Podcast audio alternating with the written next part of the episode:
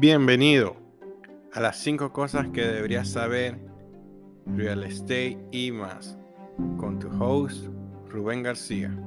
En la vida y en Real Estate hay tantas cosas que deseamos haber sabido antes de firmar esa línea. Pero en este podcast vamos a descubrir cada semana 5 de las cosas más importantes que debes saber antes de saltar a ese desconocido. Porque el saber es poder y el poder es control. Y yo quiero que tú estés en control. Sígueme cada semana para que juntos descubramos ese poder dentro de ti. Suscríbete. Y si piensas que mi contenido le va a beneficiar a alguien, por favor, recomiéndame. Hoy tengo un invitado especial, Raúl Molina. Él es el manager de operaciones de la compañía Home Partners Title Services. Esta compañía es afiliada con CAIS.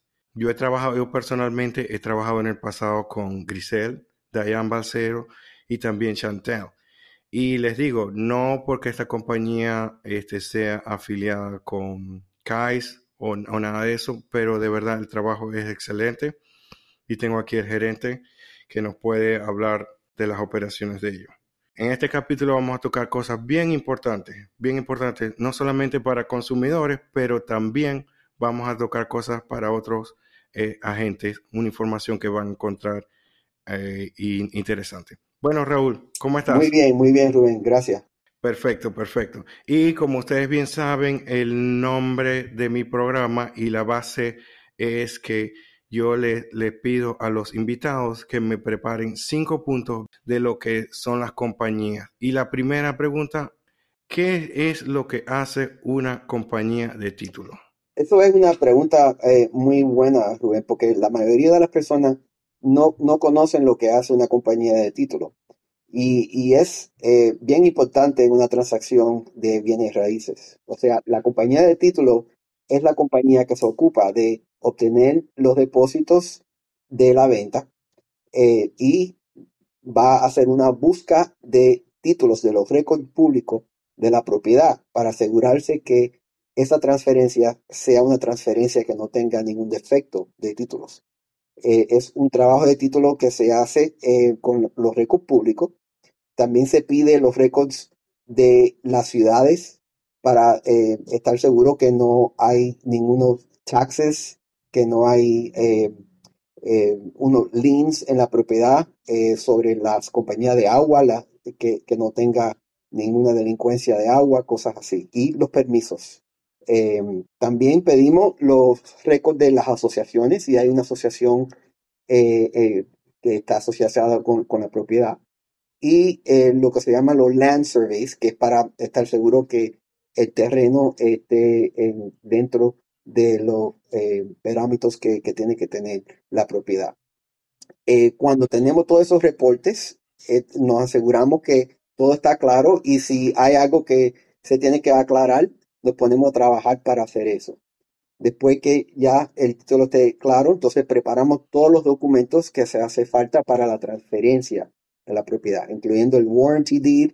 Trabajamos con los bancos si hay un préstamo para eh, hacer la hipoteca, el note, todos los documentos que requiere el banco que firme eh, el, comprador.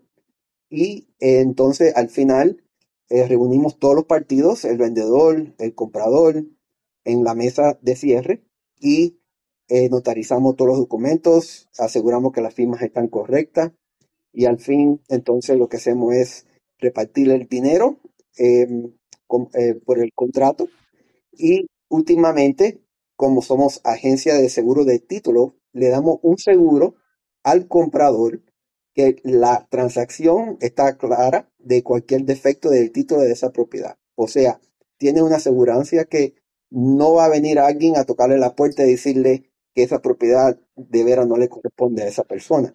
Porque si ese es el caso, nosotros intervenimos y podemos entonces arreglar cualquier cosa que, que pueda el cualquier error de récord público, cualquier cosa que hubiera pasado con ese seguro de título. Cuando todo ese paquete está correcto, es que se, se hace la transferencia del título, ¿verdad? ¿Estoy correcto? Es correcto. Y además hacen la- las calculaciones de cuánto, quién debe, quién debe esto, quién debe aquello en, en lo que es el CD, el Closure and Disclosure, la, este, la declaración del, del cierre, si se puede decir. así. Exacto. Todas las cifras de, de, eh, de la, transa- eh, la- de la transacción La de la transacción. están eh, eh, por escrito para que el comprador y vendedor pueda ver todas las cifras de la transacción. Ustedes son una compañía que yo siempre he visto que el, lo que se llama eh, la investigación del título lo corren bastante rápido. Sí, eso dentro de máximo cinco días ya tenemos todas las búsquedas de títulos de, de, de los underwriters que, con quien trabajamos. Si yo soy un consumidor, imagínate que tú estás hablando de un consumidor, ¿por qué es que yo necesito lo que se llama en inglés el title insurance, que seguiría el seguro del título? Exacto. Los seguros de título lo que hace es protege al comprador que si algo sucedió en el pasado, en la compañía de seguro, que es una compañía de seguro, le respalda al comprador para solucionar eso si tiene que ir a la corte, poner algún abogado, cualquier cosa de esa que pueda pasar en, en la transacción, ellos le, le ayudan en eso, en eso. Si no tiene seguro de título, el comprador entonces tiene que de su bolsillo, tiene que defenderse, tiene que poner un abogado, tiene que ir a la corte, tiene que resolver con el que está haciendo la, la reclamación. Y eso puede ser bien caro para una persona. eh, y es más, pueden perder la propiedad si, si, si no pueden eh, defenderse bien. Y por eso es que el seguro de título, por un precio mínimo que se paga una vez en la vida y le cubre al comprador mientras tanto tenga interés en esa propiedad por el resto de su vida, que tenga interés en esa propiedad, vale la pena. Déjame preguntarte este, una cosa. Más o menos tú tienes una idea, una tabla, más o menos cómo se calcula ese, ese seguro del título. El estado de, la Florida eh, tiene eh, unas cifras que, que usan para regular el precio, precio del, seguro de título basado en el precio de la propiedad. O sea, por cada mil dólares de la propiedad que cuesta la propiedad, son 5 dólares y 75, cent- eh, ce- 75 centavos por los primeros 100 mil dólares. Después baja a 5 dólares por los próximos eh, eh, eh, hasta, hasta un millón. Y es una cifra que bien fácilmente le podemos dar un quote que enseña cuánto va a ser el seguro de título. Sí, de entrada, este, bien transparente para que ellos conozcan y precisamente es buena información saber que esos son parte de los gastos de, de cierre, de los gastos de cierre del comprador en este Exacto. caso. Son como por ejemplo una propiedad de, um, que, que valga 400 mil dólares. Un seguro de título por el resto de la vida de, la- de que tenga un, eh, un, un interés el comprador en esa propiedad le sale en 2.075 dólares.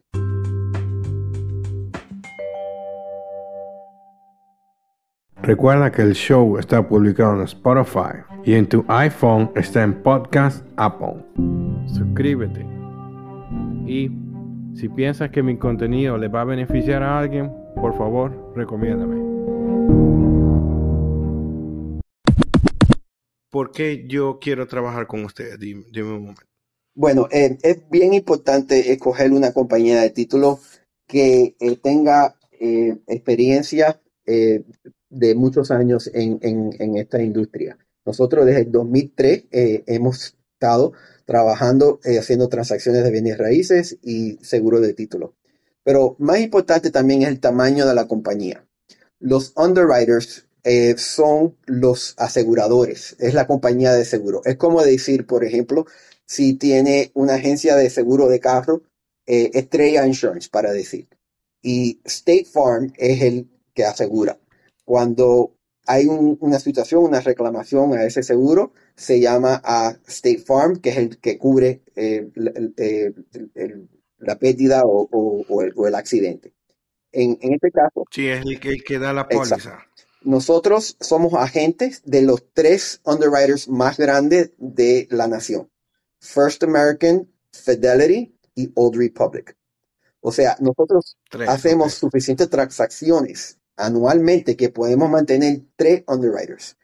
Y lo que sucede es que cuando nosotros estamos trabajando en una transacción, si sale un requerimiento de título que dice, por ejemplo, que ahora nosotros para arreglar el, el, defecto de título que está saliendo en récord público, tenemos que buscar el dueño antepasado que, eh, que ya murió y tenemos que buscar los heredores de esa persona y se hace bien complicado, nosotros podemos ir al segundo underwriter y decirle, mira, tenemos esta transacción, tengo esto y esto y esto, nos puedes quitar ese requerimiento. Y si ellos dicen que no, todavía tenemos un tercero. Muchos agentes solamente trabajan con un underwriter y lo que digan ellos va. Si ellos dicen esto y no pueden aclarar algo, no tiene manera de otro recurso para ir a otro underwriter y ahí la transacción entonces desafortunadamente eh, terminó. Pero nosotros tenemos otras opciones y tenemos tres opciones antes de poder decir entonces en este momento ya no se puede hacer más nada. Y créame que si los tres underwriters más grandes de, la nación dicen que no se puede hacer, ninguna compañía de títulos le va a poder resolver eso sin tener que ir a la corte o hacer algo que va a delatar eh, la transacción. Todos los instrumentos que necesitamos para hacer la búsqueda de títulos, eh, nosotros los ordenamos todo por adelante. O sea, muchas compañías de títulos, porque son más chiquitas, eh, no ordenan esos instrumentos hasta que ya la transacción no ha pasado las inspecciones o si tiene una aprobación de un, eh, de un banco para el financiamiento. Y eso se puede delatar dos, tres semanas. Y si el cierre son en 30 días, ya solamente le queda una semana para poder hacer todo el trabajo. Nosotros, como somos tan grandes, podemos ordenar todo por, adelantado Em, porque nosotros queremos empezar eh, a trabajar en la transacción rápido para poder llegar a ese día de cierre y tener todo claro. Muchas compañías de título, como tienen que pagar por todos los instrumentos estos por adelantado, quieren esperar para asegurarse que si la transacción cancela, no, no, no van a perder dinero. Nosotros no, no pensamos en eso. Nosotros, para nosotros, perder ese dinero por adelante no es un problema. Nosotros estamos más interesados en que la transacción cierre y que todos los, eh, eh, los, agentes y el comprador y el vendedor estén contentos con los servicios. Me estás diciendo que si la transacción no llega a un cierre, no le vas a cobrar ese, ese trabajo al, comprador o al vendedor en este, en este caso. Nosotros eh, nos quedamos oh, con esos gastos, exacto. ¿Qué pasa si yo no estoy en Miami? Así como vamos a ponerlo como comprador y vendedor en este caso. ¿Qué pasa si el cliente no está en Miami? No puede cerrar, tenemos que posponer ese cierre. ¿Qué, se haría en ese caso? Bueno, tenemos varias opciones en lo que se puede hacer. Si es el, vendedor, el vendedor, el documento del vendedor tiene que ser notarizado, que es la transferencia del, del título de la propiedad del vendedor al nuevo comprador. Ese documento es un warranty deed, tiene que ser notarizado. Em, nosotros lo que podemos hacer, varias cosas, podemos hacer lo que se llama un mail away, que es enviarlo por correo electrónico, el documento, para que el vendedor pueda imprimirlo y nosotros le mandamos un notario público em, a donde ellos están, si están dentro de los Estados Unidos, y pueden notarizarlo ahí y entonces por FedEx, que pagamos nosotros porque le mandamos un label de FedEx también, eh, nos envían de, regreso el warranty deed y tenemos el original para el día de cierre. Si ese es el caso, nosotros tratamos de hacer eso unas dos semanas antes del día de cierre para ya tener ese documento. Si la persona es un extranjero y está fuera de los Estados Unidos, eh, se puede hacer lo que se llama un remote online notarization. ¿okay? Hay dos maneras que se puede hacer eso. Si es ciudadano americano o tiene o residente y tiene crédito en los Estados Unidos em, para poder verificar la identificación, la identidad de esa persona.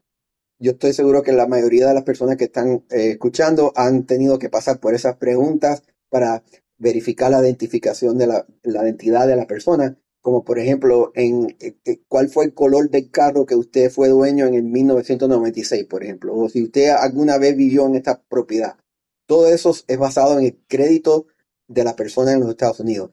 Si la persona tiene crédito en los Estados Unidos y, es residente, podemos entonces hacer un remote online notarization bien fácil.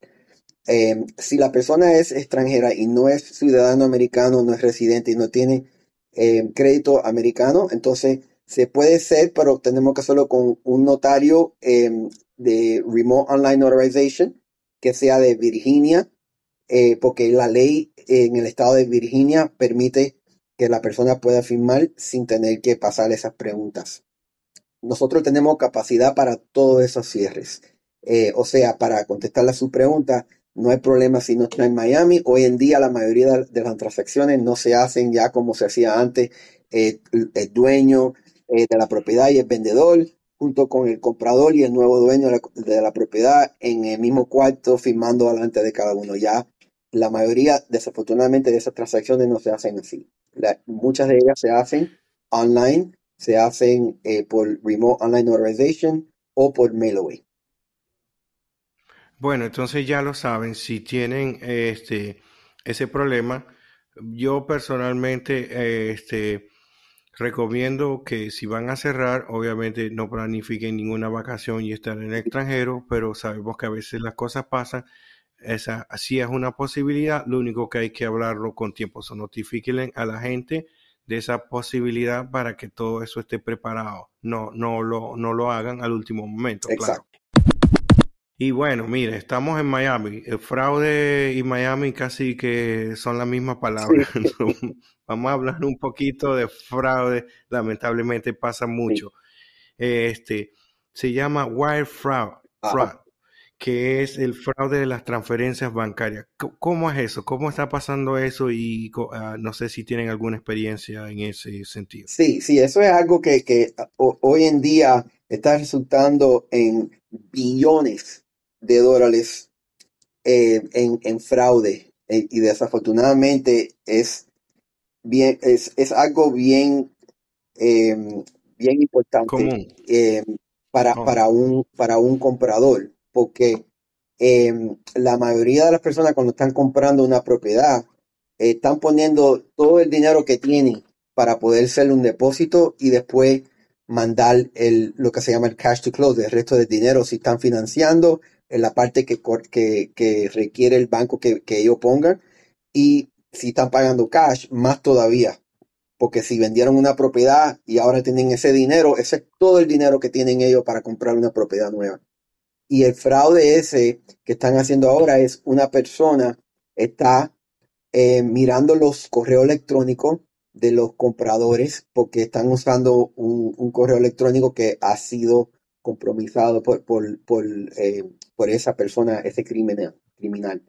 Y entonces cuando están viendo que en el correo electrónico eh, saben que tienen una transacción, están mirando en el correo electrónico eh, cuándo va a cerrar la propiedad y le mandan un correo electrónico al comprador diciéndole, haciéndose pasar como son la compañía de título y diciéndole que el, el giro, la transferencia de dinero que tienen que hacer, que la manden a una cuenta bancaria que no es la cuenta bancaria que le corresponde a la compañía de títulos real.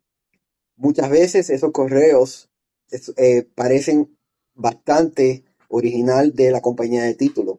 ¿Ok? ¿Por qué? Porque han estado mirando los correos de, ese comprador y han eh, obtuvieron un correo legítimo de nosotros o de cualquier compañía de títulos, le quitan la, foto de, la gente con quien están trabajando, la, información de contacto, se la ponen todo que parece casi igual.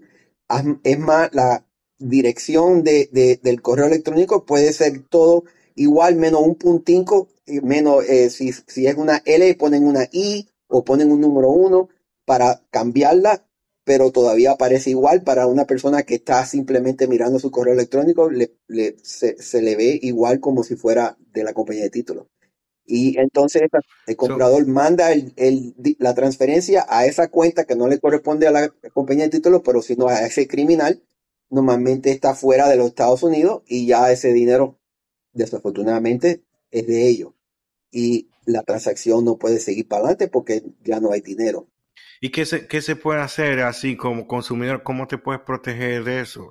Muy buena pregunta. Eh, lo primero que se puede hacer y, lo, y, lo, mejor que se puede hacer por, por adelantado es siempre cuando, cuando vayan, antes de mandar cualquier transferencia bancaria, sea para un cierre o cualquier otra cosa, es hablar con la persona por teléfono, que es la persona que, con quien están a, han estado trabajando todo el tiempo, para verificar por teléfono la cuenta bancaria, eh, el número de la cuenta, el número del routing number y verificar que esa es la, información correcta. Nunca vaya a aceptar que eh, un correo electrónico que le digan que la cuenta ha cambiado. La compañía de títulos no va a cambiar la, la cuenta bancaria. Si usted mandó el depósito a una cuenta y después recibe un correo diciendo que ya la cuenta ha cambiado, ojo con eso porque eso es, eso es eh, una alarma de, que algo puede estar pasando de fraude. Pero siempre, antes de mandar cualquier, cualquier transferencia, llamar a la compañía de título al número que saben que es de ellos de verdad.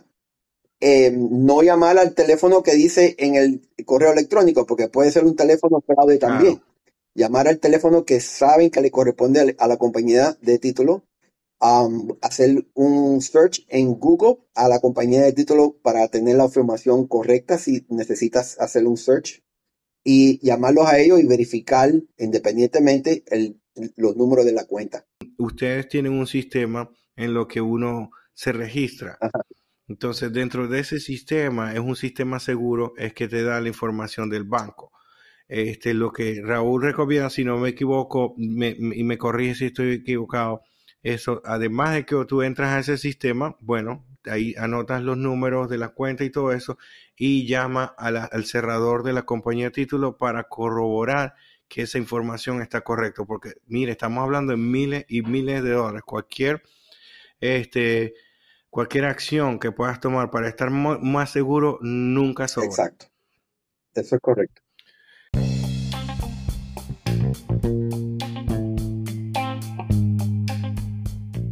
Buenísima la información, de verdad. Yo estoy seguro que, que los, ah, la audiencia va a conseguir que toda esta información es súper, súper educativa.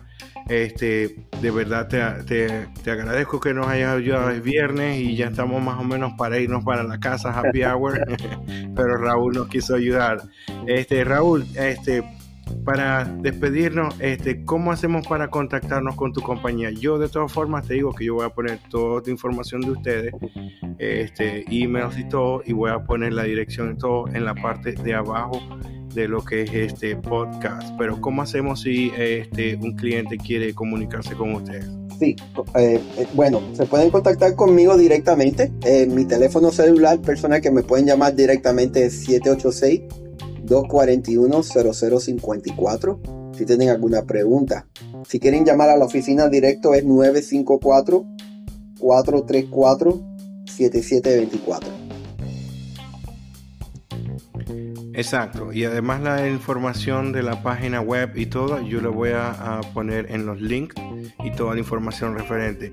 Bueno, Raúl, muchísimas gracias. ¿Hay unas palabras que quieras decir para despedirte de la audiencia o estamos ya listos para el happy hour del fin de semana? Bueno, estamos listos para el happy hour, pero sí quería darle las gracias eh, por la oportunidad de poder eh, hablar con, con ellos y, y darle esta información el trabajo de nosotros siempre es eh, estar seguro que el, consumidor está contento con, los servicios y estamos aquí para ayudarle de cualquier manera que podemos.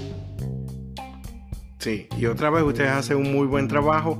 Te agradezco mucho por la información. Estoy seguro que la audiencia va a conseguir toda esta información 100% relevante. Bueno, muchas gracias y nos vemos. Gracias, Rubén.